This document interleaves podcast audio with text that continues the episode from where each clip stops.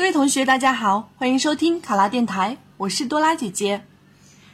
咱们今天的题目是：十二月十三日，南京大屠杀死难者国家公祭仪式举行，南京市民和全国各地人民群众一道，以最沉痛的心情悼念南京大屠杀死难者和所有在日本帝国主义侵华战争期间惨遭日本侵略者杀戮的死难者。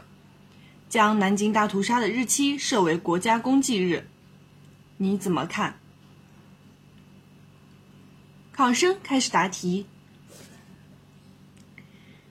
习近平同志曾经说过：“忘记历史就意味着背叛，否认罪责就意味着重犯。”无论日本承认与否，一九三七年十二月十三日，日本在南京进行的大屠杀。都是日本历史上最黑暗的一页。疑今者察之古，不知来者视之往。和平和光明前进一分，战争和黑暗就后退一分。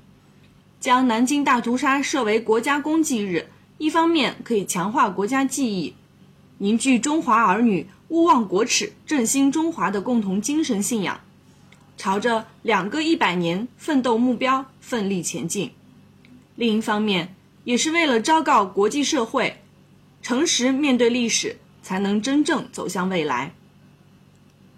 中国将毫不动摇地坚持走和平发展道路。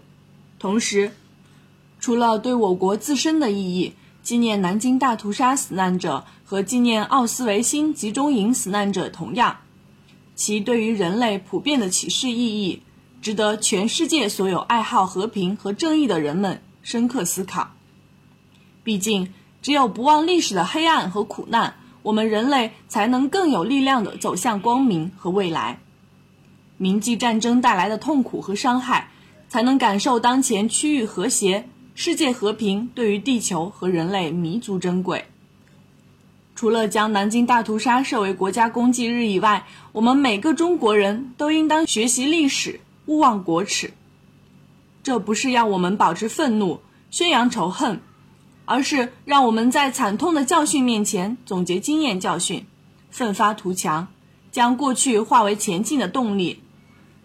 教育是民族进步之魂，家庭、学校也应当在历史教育、爱国教育上发挥应有的职责和作用，将历史真实、客观地反映给青少年，帮助他们树立正确的人生观和价值观。